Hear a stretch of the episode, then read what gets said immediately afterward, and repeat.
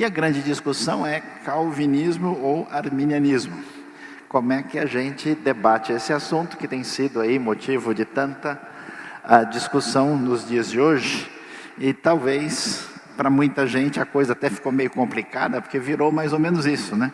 Um conflito teológico. Aí nós temos o Johnny Calvin contra o, o Jake Arminius, e parece que muita gente, em vez de estudar e conhecer o assunto, mais entra numa relação de conflito do que qualquer outra coisa. Ah, de modo que vale a pena, não sei se você vai conseguir enxergar daí, pelo menos é, ver algumas coisas que fazem parte dessa discussão. Dentro da tradição das igrejas que vieram da reforma, nós temos né, a tradição luterana, que em grande parte tem uma certa sintonia com os ensinos de Calvino, e a reação é, de Armínio posterior, né, do famoso teólogo holandês, Lutero alemão, Calvino francês, Armínio holandês. E as discussões sobre a maneira de entender a, a maneira como a salvação acontece envolve o arbítrio humano, a eleição, a justificação, a conversão e a preservação do salvo e a questão que está envolvida com apostasia. Por exemplo, na tradição luterana se acreditava ah, na depravação total, numa eleição não é, até certo ponto incondicional, mas sempre na tradição luterana se enfatizou eleição somente para salvação.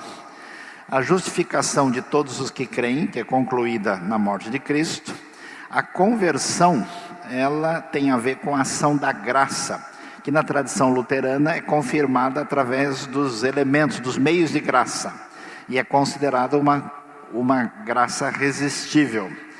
A preservação ah, diz que cair da graça é possível, mas Deus garante a preservação do fiel. A gente não tem muito a ver com nesses detalhes com a tradição propriamente luterana, mas entre Calvino e Armínio, a gente vai ver a diferença. Calvino defendia, e o calvinismo mais especificamente, o que é chamado de depravação total, sem a existência do livre-arbítrio humano. Todas as escolhas estão condicionadas pelo pecado. No arminianismo, existe a ideia de depravação, mas não se recusa o livre-arbítrio e não se pensa em depravação total.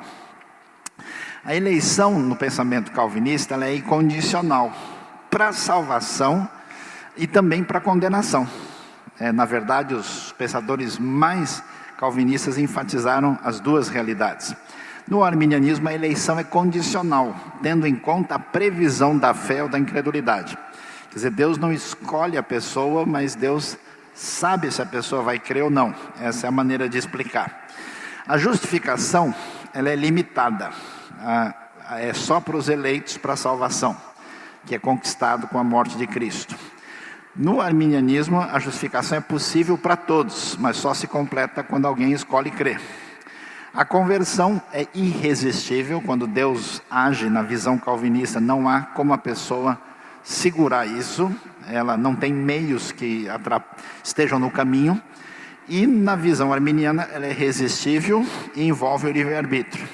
Segundo a visão calvinista, a perseverança dos santos é garantida porque, uma vez salvo, para sempre a pessoa será salva. Na visão arminiana, a conservação na fé somente mediante a perseverança, com a possibilidade de uma total e definitiva apostasia. Para a gente entender o que está por trás das duas maneiras de pensar, a gente começa discutindo a questão do pecado em si. Porque a maneira como a gente entende o pecado é a maneira como se tem a base para pensar de uma forma ou de outra. Muita gente, por exemplo, acha uma posição mais interessante, mas talvez não entenda a base que sustenta o pensamento. Então, uma boa definição de pecado, aqui escolhendo o que diz Wayne Grudem, pecado é deixar de se conformar à lei moral de Deus. É o conceito de falha em relação ao alvo, que está na palavra hatat, que está na palavra hamartia, seja em ato, atitude ou em natureza.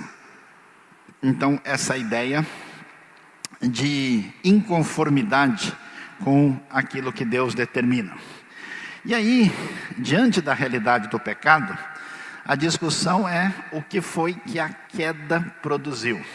Quais são as decorrências do pecado original? E prosseguindo, nós mencionamos um pouquinho sobre isso ontem à noite. É, às vezes a gente imagina isso, né?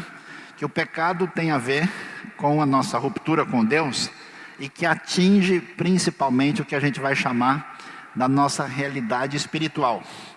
A visão bíblica é muito mais ampla, né? Você tem essa ruptura com Deus, que é a queda teológica, né? Adão e Eva se escondem de Deus no jardim. A ruptura com o próximo, essa dimensão sociológica. A gente vai ver, por exemplo, né, que Adão culpa Eva e logo os dois primeiros filhos, Caim mata Abel. Né? Essa ruptura com Deus que causa a ruptura com o próximo. Ruptura consigo mesmo, psicológica. É, o homem responde que ficou com medo, por isso ele se escondeu. Ele tem medo, culpa, vergonha. E a ruptura com a criação, onde agora a Bíblia vai dizer que Deus afirma: Maldita é a terra por sua causa. Então, é, entendendo que o pecado é, tem a ver com uma ruptura com Deus, que tem desdobramentos em todas as áreas, a gente começa a entender um pouquinho mais a ideia da redenção. E a ideia do pecado é forte, tanto é que Romanos vai dizer que a salvação é absolutamente necessária, porque a condição humana é crítica. E ela vai usar a expressão: o salário do pecado é a morte. A morte na sua dimensão de ruptura para com Deus, a morte na dimensão de sofrer decorrências desse distanciamento com aquele que é a fonte da vida, ela a, marca a humanidade. A morte atinge toda a humanidade, a gente não sabe muito bem como seria. Né? Aliás, para você começar a pensar já, né?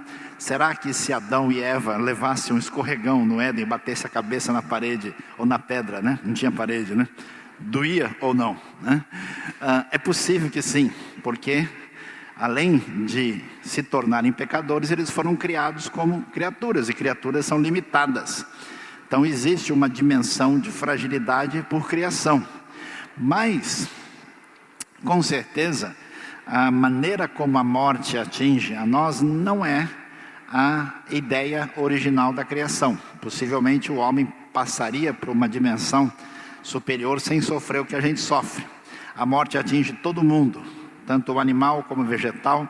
Ela é uma realidade material e espiritual e marca toda a criação. Por isso que Apocalipse vai dizer, né? Ah, melhor, 1 Coríntios vai dizer que o último inimigo a ser vencido é a morte. Tragada foi a morte pela vitória. E a vitória de Jesus sobre a morte mostra aí o poder da redenção. Então nós temos as consequências do pecado, onde está presente a morte física, a, ideia de morte espiritual. Por exemplo, Jesus vai se referir aos seus opositores como pessoas espiritualmente mortas. Vocês estavam mortos nos seus delitos e pecados, a ideia de Efésios 2. E a ideia de morte eterna. Aquele que nele crê tem a vida eterna. Existe a ideia de distinção entre um e outro. Por isso, a seriedade da perspectiva bíblica sobre o pecado é muito clara, diferente do que as pessoas pensam hoje. A maior parte das pessoas tem uma ideologia na cabeça muito parecida com o pensamento de um homem chamado Jean-Jacques Rousseau, que acredita que o meio é que prejudica. Vale a pena ver um filme sobre isso, ah, que é chamado ah, O Senhor das Moscas. Saiu até um filme, é um livro que foi até premiado, onde o autor conta a história de um naufrágio, onde um grupo de meninos fica numa ilha e não tem pais, não tem televisão, não tem internet, não tem videogame, não tem influência nenhuma desse tipo. E esses meninos vão reproduzindo todos os males da sociedade quando eles entram em conflito um com o outro, mostrando que o problema está dentro, não fora. E muita gente imagina que o problema principal, por isso que as pessoas, por exemplo, com facilidade acreditam no quê? Que se a gente mudar um sistema político, a gente muda o mundo, em vez de acreditar que se a gente mudar as pessoas, a gente muda o mundo. Então a maneira de pensar é diferente. O que, que a Bíblia diz? Romanos 3, como está escrito: não há nenhum justo, nenhum sequer, não há ninguém que entenda, ninguém que busque a Deus. Todos se desviaram, tornaram-se juntamente inúteis. Não há ninguém que faça o bem, não há nenhum sequer. Desde Adão, todos nos separamos de Deus, nos encontramos espiritualmente mortos. Não existe nada bom em nós mesmos, no sentido de perfeito e de puro, não é quer dizer que toda pessoa é um monstro, né? quer dizer que todos os nossos atos são maculados e imperfeitos. Isso se manifesta nos atos pecaminosos. A ideia importante é que nós somos pecadores por natureza. Pé de caju dá caju. Pé de cupuaçu dá cupuaçu. Pé de gente dá pecado. A pessoa é pecadora não porque comete pecado, ela comete pecado porque é pecadora, porque tem a sua inclinação para o mal, aquilo que a tradição judaica chama de Yetzer Hará, inclinação para o mal. E aí a gente tem que podemos chamar de as consequências do pecado que apresentam-se como ah, realidades pertinentes ao fato de que nós somos pecadores. Nós temos a culpa, e isso culpa não só no, no sentido psicológico, culpa no sentido jurídico. A pessoa é passível de julgamento. A corrupção, quer dizer, a própria prática uh, da maldade e do erro em si. A fraqueza, a fragilidade humana decorrente do pecado e a incapacidade, principalmente, de fazer o bem. E aí é interessante como é que essas coisas são entendidas na história do pensamento teológico. É, olha lá, nós temos duas ideias aqui importantes. Existe na Bíblia uma ideia difícil de entender hoje, porque hoje nós somos frutos de uma sociedade que aprendeu a pensar no indivíduo como isolado. Por isso que tem tanta gente hoje que se acha cristão sem pertencer à igreja. Daqui a pouco ele toma a ceia do Senhor pelo Facebook, né? Faz o barulhinho lá e ele já participou. Essa ideia não faz nenhum sentido. Né? Na Escritura Sagrada, você sempre pertence à comunidade. Por isso, na verdade, existe uma ideia, que é essa ideia de corpo essa ideia de solidariedade, que todos nós estamos em Adão. Por isso, aquele negócio que o pessoal fala, bom, Adão pecou, é problema dele, não tem nada a ver com isso. Eu não estava lá, nem trabalhava com fruta na época, o que, que eu tenho a ver com isso? Então, a ideia é que a culpa é herdada, porque somos considerados culpados por causa do pecado de Adão. É estranho para a gente isso, né? Porque a gente não entende que os nossos atos na verdade, não são unicamente particulares e individuais, eles fazem parte de uma comunidade. Tudo que uma pessoa faz envolve todos os outros. Por isso, a ideia é que o nosso primeiro pai falhou, toda a família está envolvida nisso. A corrupção herdada. Temos uma natureza pecaminosa por causa de Adão. Não só culpa, mas nascemos como uma disposição indevida que é chamada disposição para o pecado. É por isso que uma criança pequena logo aprende a dizer não, rapidinho, ninguém precisa ensinar. Logo ela morde o dedo do outro. Difícil crianças abandonadas invadir biblioteca para pegar livro de geometria e se aprofundar no assunto. Mas aprender o que é ruim é a coisa mais fácil do mundo. Ensinar o que é errado você nem precisa repetir. Mas ensinar o hino nacional brasileiro, aí é complicado. Como é que é mesmo? Vamos lá, meus irmãos? Vamos lá. Muito bem. Então, diante disso, vamos ver o que mais está envolvido nessa história.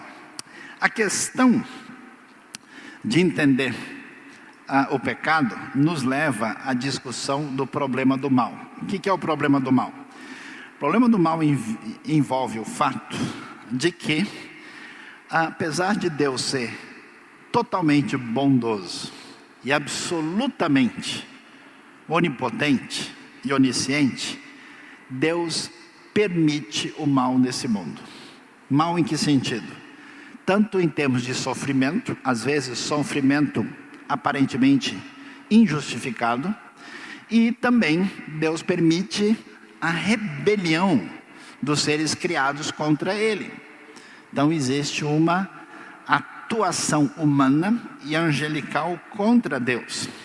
E como é que a gente entende esse aspecto? É um dos grandes mistérios da fé. A maneira como a gente entende é que Deus permite o mal porque Ele criou seres com liberdade, seres que puderam dizer não para Deus. Não que, que o mal fosse um reino separado que existe por si só. As pessoas, quando se voltam contra Deus, quando desobedecem a Deus ou saem fora desse parâmetro, elas fazem a realidade do mal presente. O mal é igual a ferrugem, que dá no ferro. Né? Se você não tem ferro, não pode ter ferrugem. O mal sempre é negação ou corrupção do bem. Por causa disso, nós vamos reconhecer que Inicialmente, na criação, Deus cria um ser humano com liberdade, com arbítrio. Ao mesmo tempo, Deus é soberano. E ao mesmo tempo existe o sofrimento e o pecado no mundo. A pergunta é como é que esses três se equilibram para a gente entender o assunto.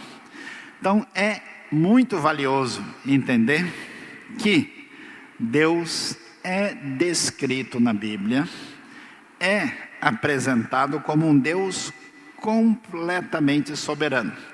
Às vezes eu vejo pessoas falando coisas sobre Deus e logo a gente percebe que o que ele pensa sobre Deus é muito diferente do que a Bíblia diz sobre Deus. Tem uma outra ideia.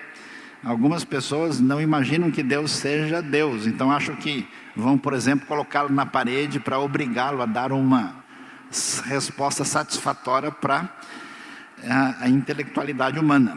É como a formiga querendo brigar com o elefante e chamando né, para disputar a coisa diretamente. Então, a soberania de Deus na Bíblia é absoluta. Nada pode definir limites para Deus, nem pode surpreender a Deus. Ao falar de Deus, fica claro que Deus é Deus. Como Deus é o ser soberano e absoluto do universo, nosso universo, na Escritura, é por natureza teocêntrico não dá para construir um pensamento, qualquer que seja, se você tirar o fato de que Deus é soberano e é Deus de verdade. Como é que a Bíblia define o ser humano? Apesar do homem e de vários, apesar do pecado e de vários fatores limitadores, o homem é, em certo sentido, livre. Ou seja, você escolhe. Esse aqui é suco de manga ou de cupuaçu? A pessoa vai lá e decide. O ser humano é responsabilizado e é considerado culpado exatamente porque ele tem condição de dizer sim ou não. Ele tem condição de tomar decisões. Em que medida essas decisões são completamente livres é uma discussão. Mas, num certo sentido, o ser humano tem liberdade. Por quê? Porque ele foi criado à imagem de Deus e é capaz de fazer escolhas, e por isso ele é chamado a crer no Evangelho.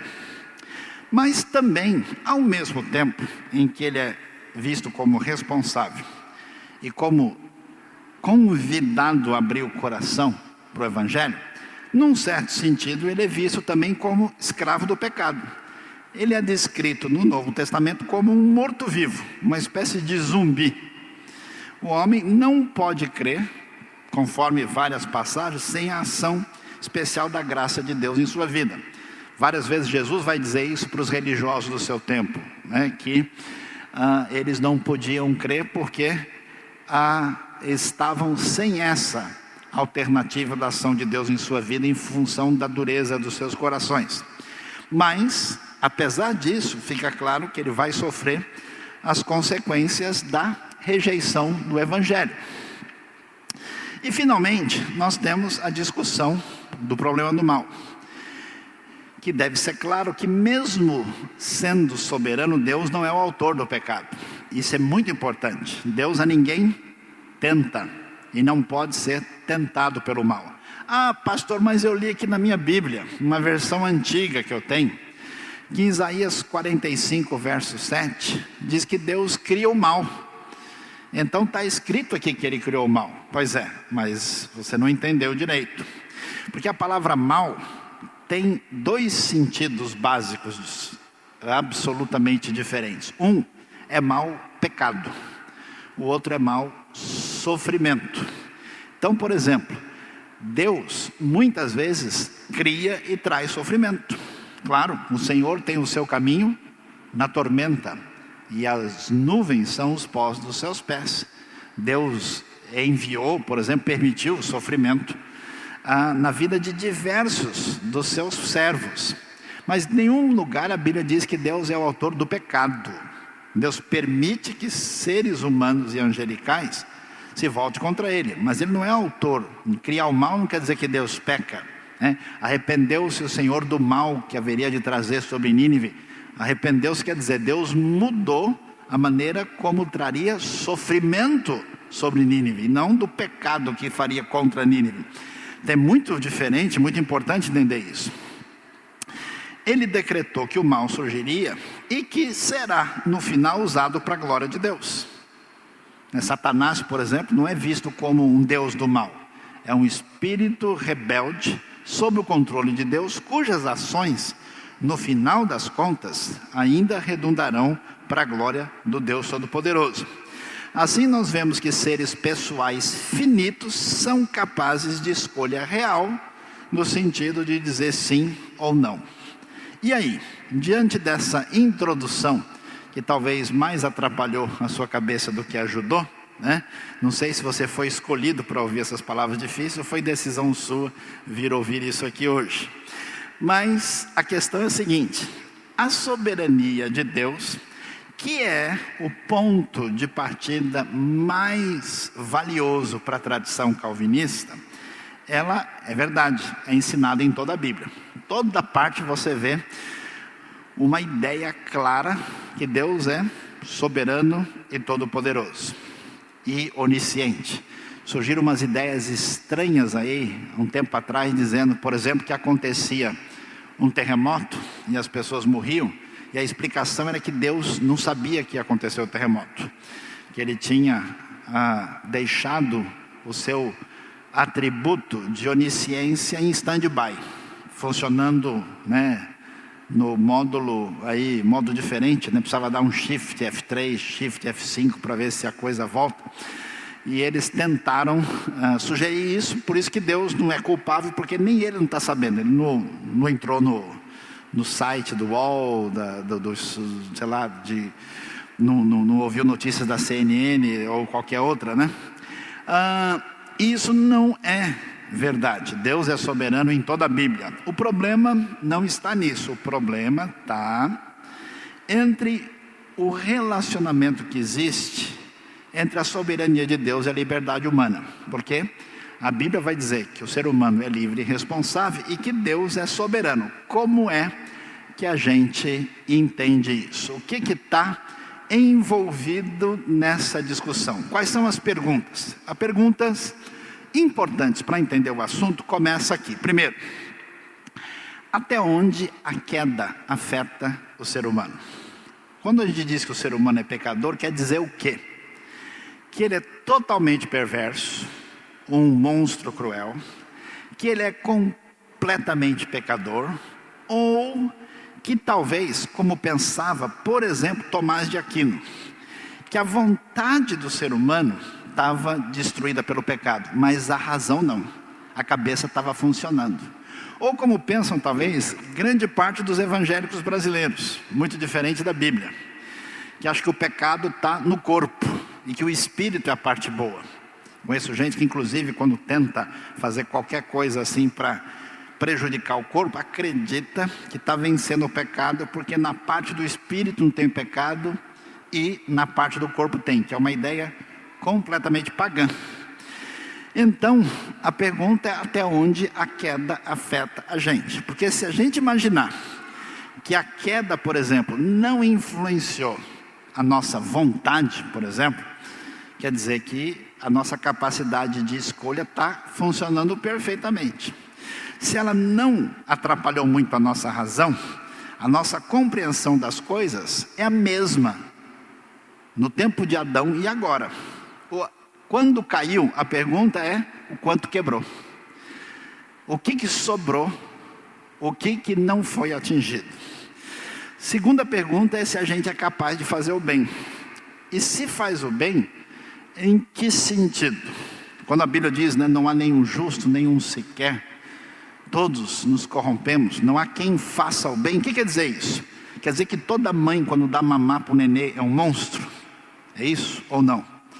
O ser humano faz o bem? Se não faz, como é que a Bíblia diz que Cornélio, as suas esmolas e orações tinham subido diante de Deus antes dele ser convertido? Como é que funciona isso? A gente faz o bem, ah, podemos fazer o bem socialmente, podemos fazer coisas virtuosas, talvez nós não a façamos perfeitamente dentro daquilo que é a exigência divina. Talvez a ideia seja que os nossos atos são maculados e imperfeitos. Terceiro, temos livre-arbítrio? Temos capacidade de escolha real? Ou as nossas escolhas, dois pensamentos vão numa direção. O que a gente chama de determinismo. Existe a ideia do determinismo religioso, em que a pessoa não é capaz de fazer nenhuma escolha, tudo está definido. Tinha uma famosa música que fez sucesso no Brasil há duas décadas atrás, que dizia: Nosso amor estava escrito nas estrelas. Estava assim. Esse é o raciocínio da astrologia, é o raciocínio do pensamento mágico, raciocínio presente no islamismo, que as coisas estão como cartas marcadas. Agora, no acidente do avião que aconteceu na Colômbia, vários lugares eu li a frase: Não, ah, já estava marcada a hora deles chegarem no ponto final da vida. Já era. Aí outros falam, não, eles é que escolheram, e essa é a discussão. Ou a gente tem. Uh, ou, ou, existe o outro raciocínio, que é o raciocínio de determinismo uh, mais secular, que diz que você, na verdade, não tem escolha. As suas escolhas são produzidas pelos seus traumas psicológicos, pela sua biologia, pelo meio em que você viveu. Na verdade, você acha que escolheu, mas você é um dado viciado. Toda vez que joga, cai um. Toda vez que joga, é a mesma coisa, porque sendo assim, não há o que fazer. A Bíblia não trabalha nessa direção. O ser humano é responsável, tem escolha, mas a pergunta é até que ponto nossas escolhas de fato são escolhas que podem ser chamadas de arbítrio livre. Deus escolhe alguém para salvação ou não? Como é que funciona isso? A gente é que decide ou Deus que põe o nome antes se você só entra na fila depois de Deus determinar? São perguntas fundamentais. O que é eleição e predestinação? Se a Bíblia fala que Deus escolheu, até Efésios 1 diz que ele predestinou, o que quer dizer isso? Quer dizer que Deus escolheu a pessoa antecipadamente ou ele sabia que a pessoa ia acreditar, então ele só ticou o nome porque ele viu antes. Quem é que decide a parada? A graça de Deus pode ser resistida? Quando Deus quer agir na vida de uma pessoa, ela de fato pode dizer não. Judas poderia se converter? O apóstolo Paulo tinha condição de negar a, o evangelho na hora em que ele está na estrada de Damasco e vê a grande luz? Como é que funciona isso? Por quem Cristo morreu? Talvez nem todo mundo saiba disso. O pensamento mais calvinista vai dizer que Cristo não morreu por todos, morreu somente pelos salvos, pelos eleitos. Por quê? Porque se Cristo morresse por todos e todos não viessem a se converter, isso quer dizer que a morte de Cristo não foi eficiente, não foi eficaz. Como assim? Cristo tem um grande uma grande perda em relação ao que ele fez. Então, a afirmação é que Cristo morreu só pelos eleitos. Já a tradição arminiana diz: não, não, Cristo morreu por todo mundo. Morreu por todo mundo e só os eleitos, ou só os que creem, só os salvos é que vão a tomar a decisão é, é, é, correta. Portanto, a discussão é se a expiação é limitada, ou seja, se essa morte de Cristo se estende só aos eleitos ou se estende a todos. Aliás, continuando, o que é a salvação? Salvação, como é que é essa história? Você foi salvo? Você será salvo? Ou você está sendo salvo? É interessante que no Novo Testamento a Bíblia diz que Jesus é a porta. Aquele que entra por mim será salvo. Mas diz que também ele é o caminho. E diz que nós aguardamos a salvação. Então no Novo Testamento tem, depende da lente, né, que muda. Uma lente que mostra o começo, mostra a caminhada e mostra o ponto final. Mas o que envolve essa salvação?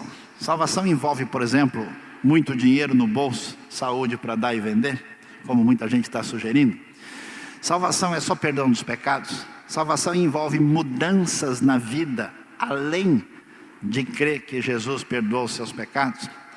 E como é que fica essa salvação na sua vida? Ela pode ser perdida? Se pode ser perdida, como é que ela é perdida?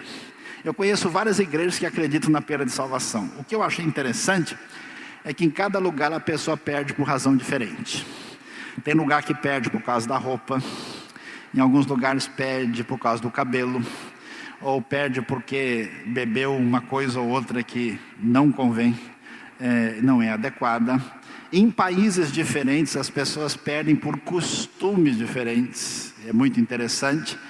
E eu conheci gente até que ficava tão preocupado com isso, que dormia de roupa, porque falava, vai que Jesus volta à noite e eu estou muito à vontade.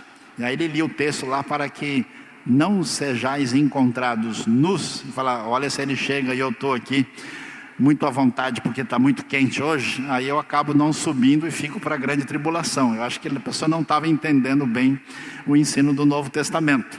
Se perde, perde como? E como é que funciona? A salvação é uma bolinha de ping-pong que vai e volta? Como é que funciona isso? Quem produz santificação? Como é que faz? Você é chamado de santo, aos santos que estão em Éfeso. Quer dizer que o irmão já está santificado? Se não, a gente tem que produzir, é Deus que produz em nós ou a gente que produz a santificação sem a qual ninguém verá o Senhor? E a pergunta até que ponto chega? Interessante, um homem chamado John Fletcher, que chegou a dizer no século XVIII que ele alcançou a experiência do coração puro. E chegou um momento em que ele praticamente não pecava mais. Há mais ou menos duas décadas surgiu, especialmente no sul do Brasil, uma ideia muito multiplicada, que você podia chegar num grau tão elevado de santificação que a pessoa não pecava mais. E aí o pessoal então dizia que eles chegaram num nível elevado. Será que isso é verdade? O que significa isso? Até que ponto essa santificação faz sentido. Por que, eu estou dizendo tudo isso? Porque muitas pessoas costumam ter um monte de certeza sem nem entender do assunto, sem nem estudar a questão e sem nem ver tudo que está envolvido. Quanto mais uma pessoa fizer uma opção na direção da soberania de Deus e for estendendo isso até o fim, ela vai chegar na posição final que Deus faz todas as coisas, a gente não faz nada. Quando ela faz o contrário, ela escolhe a posição de que a liberdade humana é a categoria principal que vale, ela vai até o fim, até o ponto em que Deus praticamente não interfere mais em nada. Então, diante disso, vamos pensar um pouquinho sobre as posições teológicas da história. Vamos lá? É interessante ver que entre o século IV e V surge um homem chamado Pelágio. Pelágio foi, ele é considerado um herege porque a posição dele era muito radical. ele chegou a dizer uma coisa interessante: que o homem é bom por natureza. E que quando Adão pecou, problema de Adão, tem nada a ver com isso. A queda trouxe condenação para o Adão. A disposição da vontade humana não foi afetada, não teve nada a ver. O homem, na verdade, nasce como Adão, e agora ele tem que tomar uma posição. Por que, que a história de Adão está lá? Para dizer para a pessoa, hoje, se ela escolhe ou não repetir o erro de Adão ou mudar o seu caminho. E o homem então é capaz de escolher entre o bem e o mal. O homem comete pecado só e somente só quando segue o mau exemplo do primeiro pecador, que é Adão. Pelágio pensava assim, e os outros, alguns autores é, é, liberais, os socianos, e grande parte dos representantes do judaísmo contemporâneo tem uma ideia parecida uh, com esse pensamento que a gente chama de pensamento pelagiano. Uh, a tradição arminiana, ela vai numa direção diferente, é bom a gente entender. Ela vai dizer: não, o homem não é bom, ele é decaído por natureza. A queda trouxe condenação, ah, enquanto condenação, para Adão. Mas o pecado de Adão nos é imputado toda vez que a gente peca individualmente em concordância com Adão. Na tradição arminiana não se tem uma ideia tão forte de que o pecado chega a nós por sermos descendentes de Adão, mas pela nossa concordância com Adão. A disposição da vontade é corrompida de modo que o homem tem uma inclinação para o pecado, mas Deus concede graça preveniente para corrigir essa disposição pecaminosa. O homem é agora como Adão no Éden, capaz de escolher entre o bem e o mal, né? apesar de que não é a mesma coisa do pensamento pelagiano.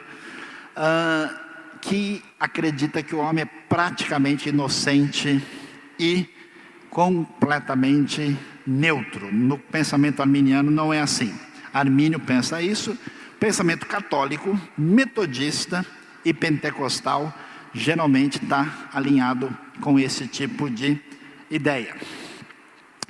O que, que o arminianismo sempre defendeu? Primeiro, que não dá para abrir mão do livre-arbítrio. Todas as pessoas têm capacidade completa de dizer sim ou não a partir da sua própria vontade. Depois, que a eleição que Deus faz, ela é sempre condicional. Deus nunca elege uma pessoa sem saber antecipadamente que ela vai ser gente boa. A eleição é com base ah, em condições. A expiação foi estendida para todo mundo, ela é universal.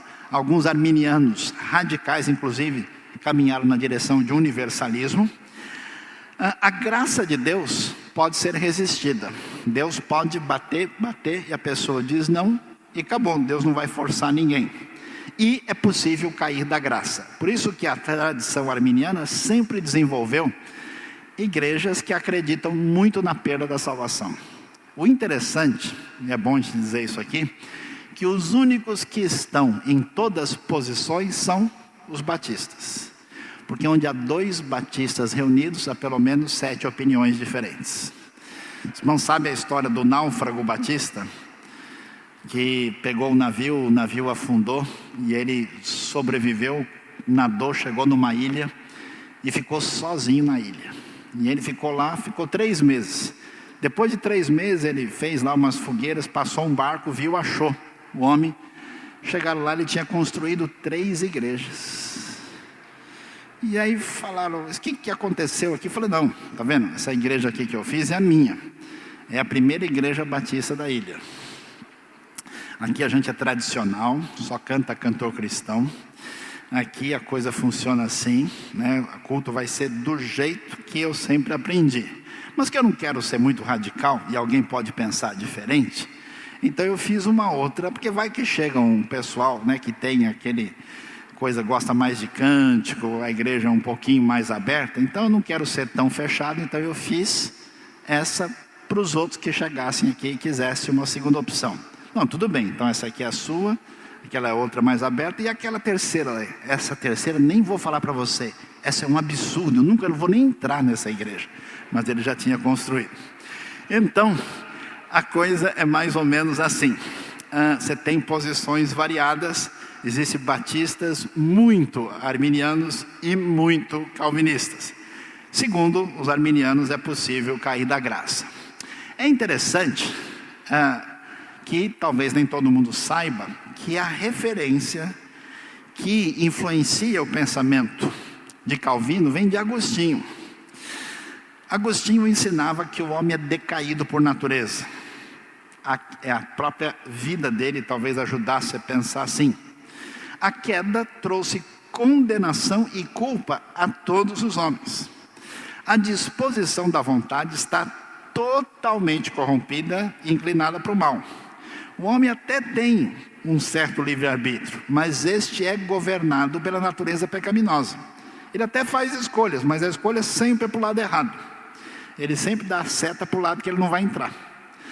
O homem, alguém foi abençoado aí, né? O homem peca por ser pecador. Agostinho, então, ah, é a base desse pensamento que vai crescer na reforma. E nós temos, junto com ele, Anselmo, Lutero, Calvino e alguns conhecidos do nosso mundo hoje, como Jonathan Edwards, R.C. Sproul, Charles Ryrie, que são autores muito conhecidos já em português. E aí a tradição calvinista desenvolveu isso que vocês estão vendo, que é chamado de tulip, que é anagrama para a palavra inglesa, que quer dizer tulipa. O que, que é? Total, total depravity, depravação total, pecaminosidade completa. Unconditional election, ou seja, eleição incondicional. Deus escolhe por soberania e não pela cara do indivíduo ou por qualquer atitude positiva dele. Uh, limited atonement, quer dizer, expiação limitada, só para os eleitos. Irresistible grace, a graça irresistível. Ninguém que é alvo dessa graça de Deus consegue contê-la. E, finalmente, a perseverança dos santos, dizendo que a pessoa verdadeiramente salva vai acabar chegando lá. A ideia, então, portanto, é que o homem é totalmente decaído. Todos herdaram o pecado de Adão. O homem possui uma natureza pecaminosa. O pecado original decorre da queda. O homem incapaz de fazer o bem, a depravação total é o ponto de partida do calvinismo. É a base que explica todo o restante. A eleição incondicional, que talvez seja a parte mais difícil para quem tem uma posição diferente, vai dizer que é impossível que o homem escolha Deus. Por quê? Porque ele está totalmente depravado. Não tem como ele jamais querer a Deus se Deus não mexer dentro dele antes. Deus escolhe arbitrariamente, ou talvez melhor, soberanamente, no sentido em que Deus não escolhe porque ele sabe que o cara é bom, que o cara vai, porque ninguém é bom. Essa que é a maneira de pensar. O destino humano, nesse sentido, é predestinado. Deus escolhe alguns e não escolhe todos. E alguns são destinados à perdição, né? e depende do grau de calvinismo. Alguns muito calvinistas vão dizer, não, Deus predestinou o cara para a condenação, para o inferno. E outros vão dizer, não, Deus salvou alguns, os outros que ficaram aí é uma outra questão. Eles já estavam perdidos. E aí acredita-se então no que é chamado de expiação limitada. Jesus morreu apenas pelos eleitos, do contrário, o sacrifício de Jesus seria ineficaz. O sacrifício de Cristo beneficiou apenas uns poucos, esses eleitos. Aí a gente tem a diferença de entendimento. O arminiano vai afirmar que Cristo morreu por todos de modo igual, veio salvar a todos, morreu por todos e fez expiação por todos, até mesmo pelos os que no fim perecerão. Palavras de John Wesley. John Wesley, da tradição metodista, era muito arminiano em vários aspectos. Os calvinistas dizem que morreu pelos eleitos, a extensão da expiação é idêntica à intenção da eleição divina. Graça irresistível, muito interessante. O Espírito Santo opera diretamente, o homem não tem escolha. É aquela frase: se Deus mandou Jonas ir para Nínive, ele nunca vai chegar a Tarsis. Ponto. O homem não tem escolha, o homem não pode resistir à ação do Espírito, ele não pode nem entender o Evangelho, se alguma coisa não der um clique lá dentro. Sem a intervenção divina, não pode haver salvação. A perseverança dos santos vai mostrar que Deus tem controle total, salvação nunca se perde. Uma vez salvo, salvo para sempre. Apostatar de fato é impossível. Ah, mas como é que a Bíblia fala daqueles que uma vez foram iluminados e caíram? Como é que fica Judas Iscariotes? Como é que fica Demas, que abandonou Paulo? Qual é a resposta calvinista? Eles nunca foram convertidos de verdade. A famosa expressão foi convencido, mas não é convertido, né? Não sei se isso resolve muito, mas pelo menos é a resposta. Agora preste atenção nesses gráficos que são muito interessantes. Entenda bem para você ficar craque no assunto. Depois vai ter prova no final. Não sei se o pastor Zacarias avisou, né?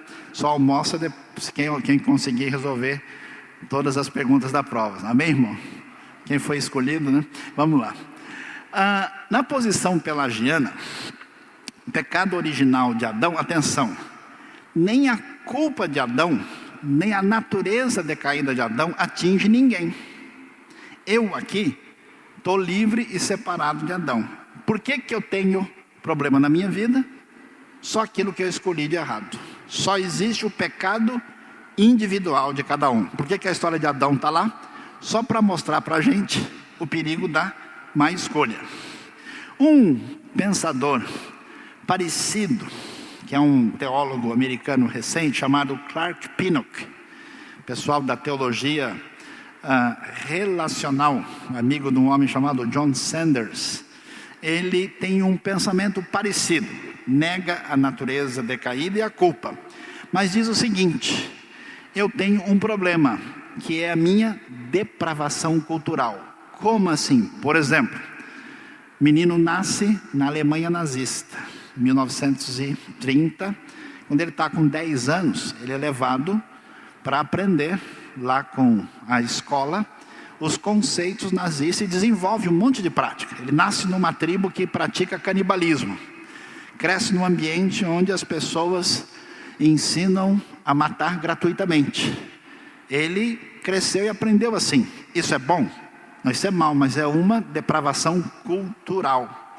Aquele ambiente é que estragou o indivíduo. No arminianismo clássico, a coisa muda.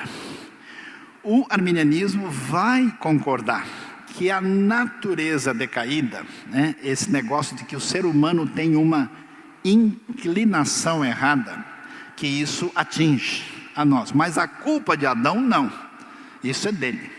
Não tem essa ideia de que o erro de Adão me atinge do ponto de vista da culpa, não.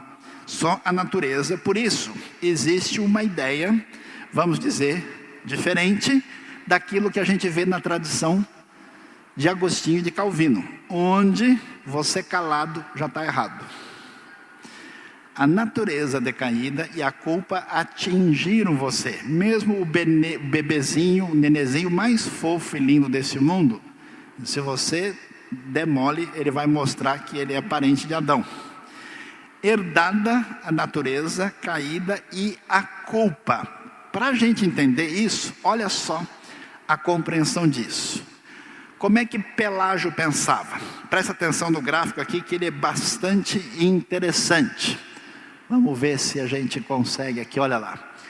Antes da queda, depois que caiu, redimido e glorificado na vida eterna. Para Pelágio, antes da queda, Adão podia escolher entre o bem e o mal. Caiu, como é que a gente está hoje? Do mesmo jeito. Você pode escolher entre o bem e o mal. Não tem muita diferença, porque hoje, segundo Pelágio, eu posso não pecar. Quando eu creio em Cristo e me torno cristão, qual é a diferença? Nenhuma. Eu continuo sendo alguém que pode não pecar. Então preste atenção. Antes da queda, depois da queda e depois de redimido, não houve nenhuma mudança. Você, na prática, continua fazendo as mesmas coisas. Glorificado, depois de salvo, aí sim, você não poderá mais pecar. Só na vida eterna você pode escolher entre o bem e o bem, porque agora você foi salvo completamente. Na visão arminiana, a coisa já muda. Antes da queda, eu posso não pecar. Adão podia escolher. Depois da queda, aí a coisa é diferente. Eu posso não pecar, mas com uma limitação muito grande. Porque existe o mal que está em mim, na minha natureza, e diante de mim eu tenho o mal e o bem. Eu posso, dentro da minha natureza caída, tomar decisões melhores. Quando me converto e tenho uma nova natureza, aí sim, eu posso não pecar de maneira mais clara. E somente na vida eterna é que eu tenho a escolha diferente. Na visão agostiniana, que vai ser a visão que vai influenciar o pensamento calvinista, qual é a diferença? Eu não posso não pecar no momento de hoje. Qualquer coisa que eu faça, de alguma maneira, está maculada, prejudicada. Eu vou fazer uma oração na igreja, mas é só para mostrar para os outros. Eu vou dar uma oferta, mas é para as pessoas baterem palma e achar que eu sou lindo e maravilhoso. Todas as minhas atitudes sempre têm cinco pontos de interrogação. Amém, irmãos? Quem foi abençoado, levante a mão, vamos lá. Redimido, aí eu posso não pecar. Agora, com a nova natureza, pelo Espírito Santo, eu posso fazer o bem segundo Deus. E só na vida eterna é que a escolha está definida. Como é que a gente resolve essa confusão toda? Como é que a gente lida? Esse assunto é importante porque o meio evangélico está confuso e brigando sobre ele. Primeiro, existe um problema nas duas posições. Qual é o problema? A gente chama de polarização do testemunho bíblico. O grupo que defende a soberania de Deus, o que, que faz? Só escolhe as a, a, os textos da soberania de Deus e os outros esconde. Ou então diz: não, isso aí é um texto difícil. Qual que é o texto difícil? Que vai contra a minha ideia.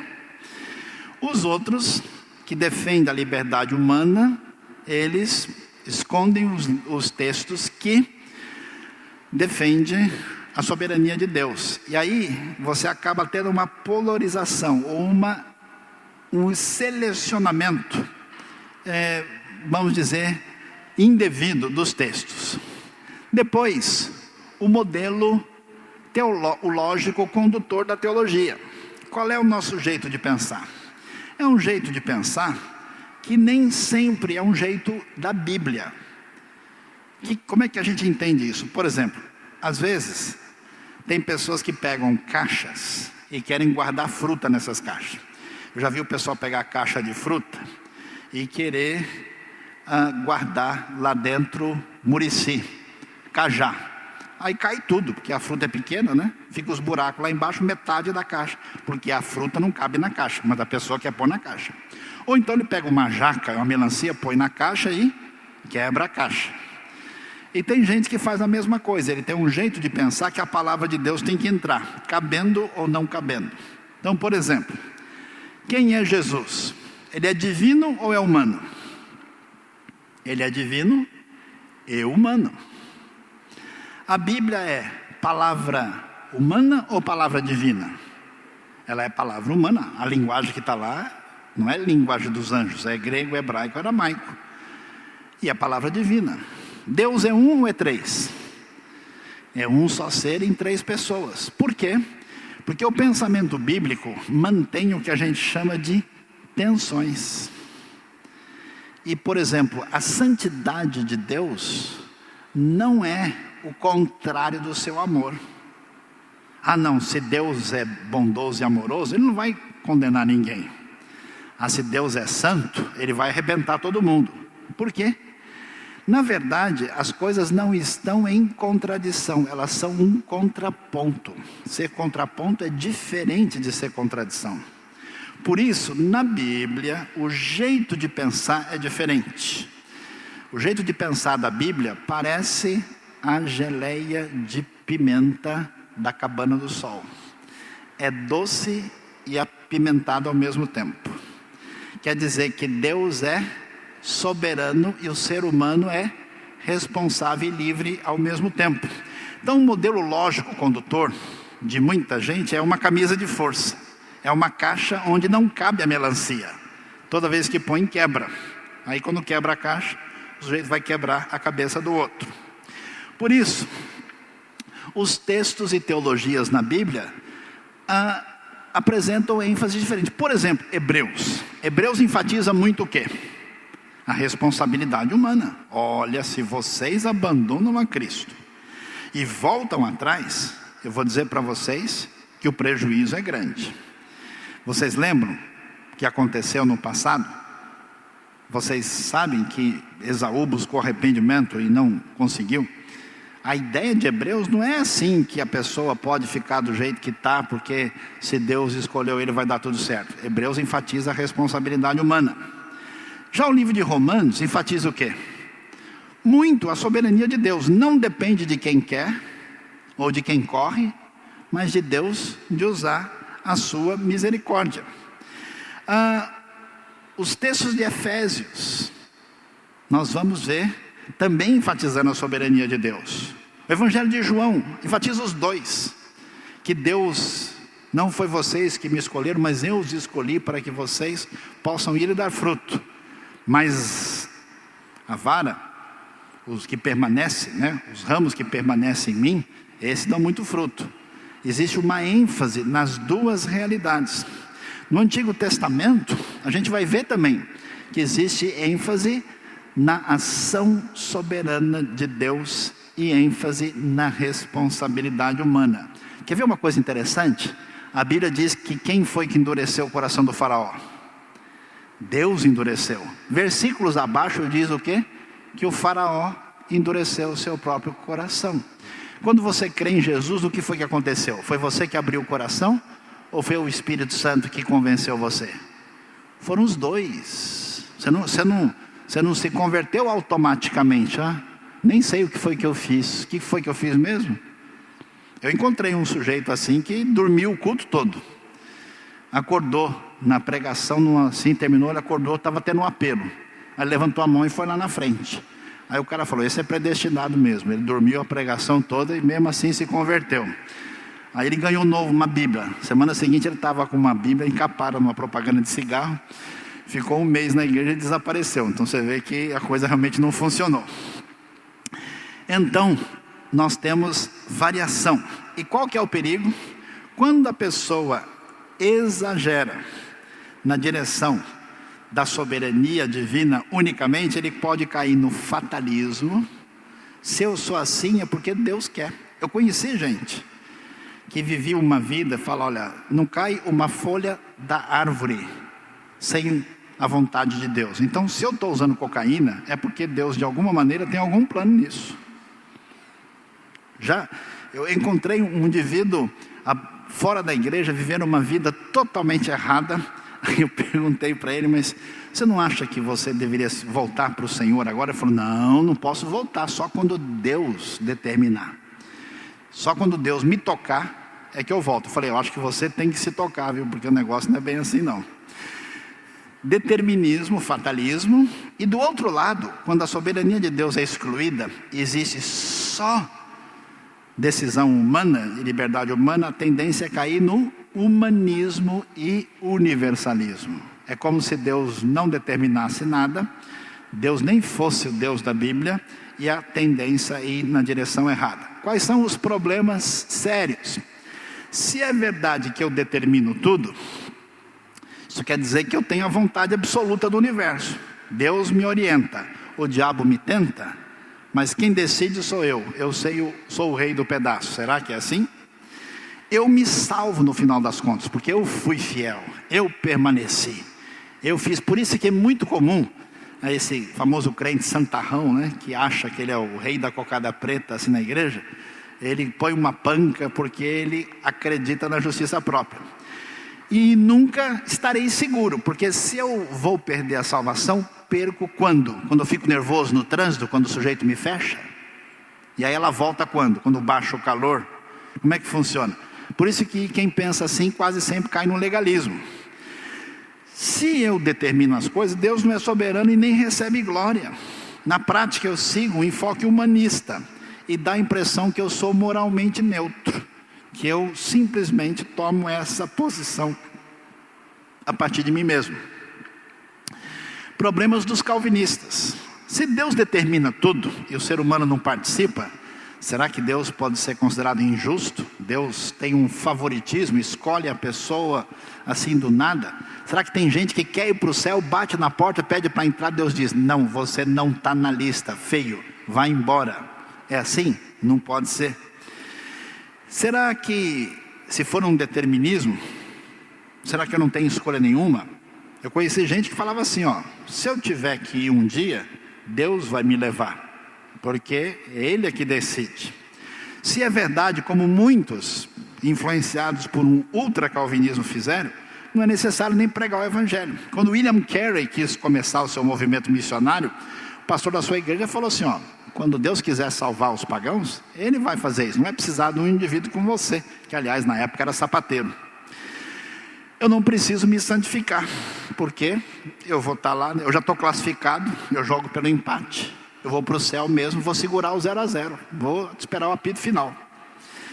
Será que alguém pode ser condenado, já que Deus decide tudo? E se é verdade que ninguém corre perigo nenhum, por que tantas vezes o Novo Testamento diz: cuidado, vigie, preste atenção? Se tem tanta advertência, será verdade que não existe perigo nenhum? Então, como é que a gente pensa sobre isso? O problema do modelo teológico, vamos ver lá. Aquilo que a gente mencionou um pouquinho. Quando a gente estuda a Bíblia e os assuntos teológicos, é muito importante entender que o estudo da teologia tem três áreas principais. E o problema de muita gente é ficar em uma ou talvez em nenhuma delas. Por exemplo, a teologia chamada catafática é a teologia preocupada com doutrina. Ensina como pensar sobre Deus e coloca Deus numa caixa.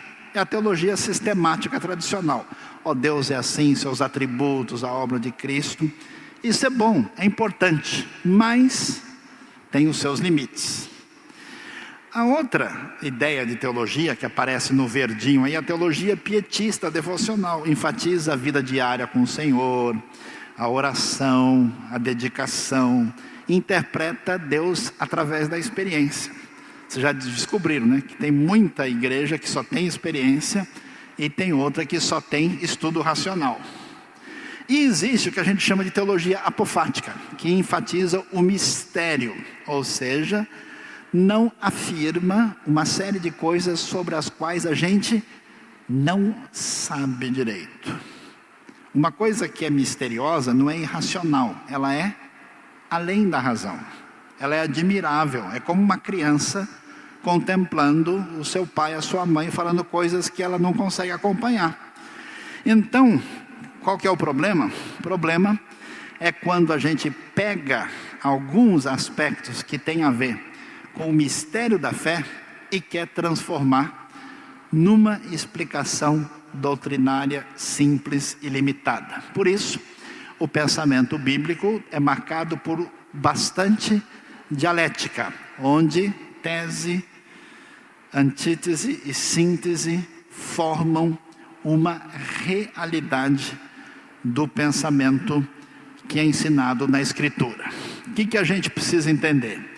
É necessário, nesse assunto, manter uma posição de equilíbrio. Toda vez que você quiser praticar a teologia do Saci Pererê, que é a teologia de uma perna só, ficar só com um lado, você vai se dar mal. Saci Pererê não bate nem escanteio. Você sabe que é complicado a situação dele. O que, que a gente tem que entender? Não dá para abrir mão do conceito bíblico sobre a soberania de Deus. Isso é mudar o próprio conceito de Deus. Eu conheço gente tão arminiana que eles de fato chegam ao ponto de dizer que Deus quase que se aposentou, ele não faz mais nada. Não dá para abrir mão de que a salvação é pela fé e pela graça. Amém, irmãos? Senão a pessoa se salva a si mesmo.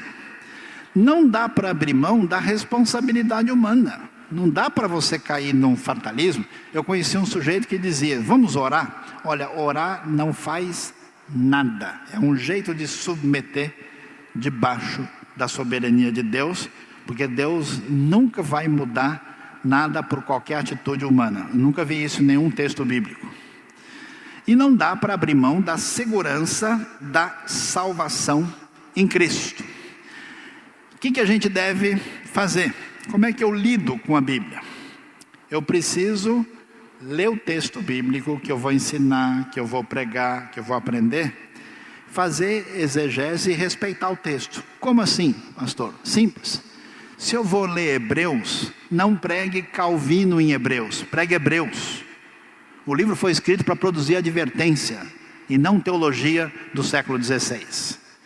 Se eu vou ler Romanos 11, não pregue Wesley em Romanos 11.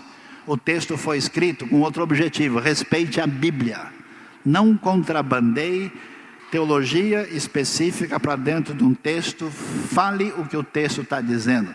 Ah, mas a pessoa vai ter problema. Amém. Quanto mais problemas as pessoas tiverem, mais sérias elas vão se tornar procurando conhecer e se aprofundar na palavra de Deus. A mensagem de Deus não existe para ser uma um dorflex espiritual, para as pessoas saírem da igreja, estou ah, calmo agora, estou feliz. Né? Não, é para a pessoa entender. Permite a tensão dialética. A teologia bíblica aceita que duas ideias aparentemente diferentes têm que conviver numa relação chamada dialética. O texto bíblico não pode ficar preso a caixas. É aquela coisa difícil que a pessoa é tão presa numa caixa que ele lê o texto e prega o que ele sempre pensou. Então, para que o texto? E entenda que a questão envolve aquilo que vai além da nossa razão. Numa perspectiva bíblica, a gente precisa manter a tensão entre certas ideias, não resolver tudo racionalmente, que a gente não vai conseguir, entender a função do texto que foi escrito e obedecer à recomendação dele. Se o texto foi escrito para fazer as pessoas orarem, é para fazer as pessoas orarem. Se ele foi escrito para a gente fazer missões, é para fazer missões. Uh, entender a complexidade de certos temas, você não vai resolver tudo porque você não sabe. Ponto final. Não adianta ficar procurando chifre em cabeça de cavalo, porque você é limitado descobrir o que é fundamental no texto e escutar o texto e jamais forçar o texto a dizer aquilo que ele não quis dizer. Como é que a gente termina? Depois de entender todo esse cenário, qual é o valor prático disso? Nós podemos e devemos respeitar o que é sagrado nas Escrituras, aquilo que é a palavra divina e a sabedoria de Deus.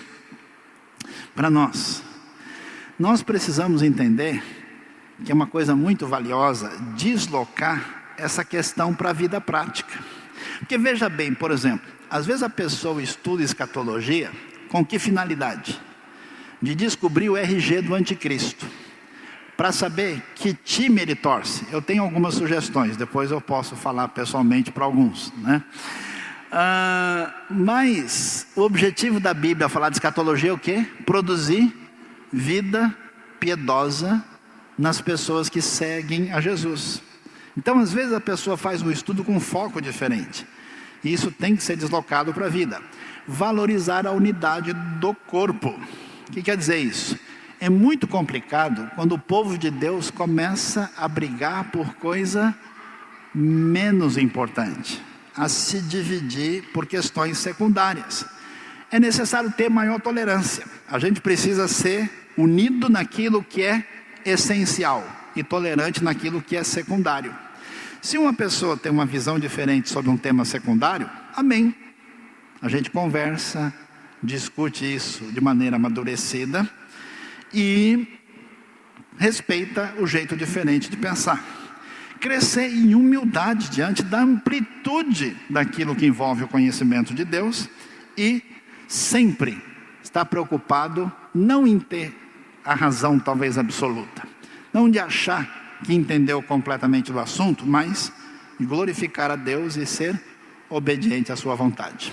Deus abençoe a nossa vida e que Ele encaminhe a sua vida na direção certa e que você escolha o caminho que Ele tem para nós. Amém? Deus nos abençoe. Louvado seja Deus nesta manhã.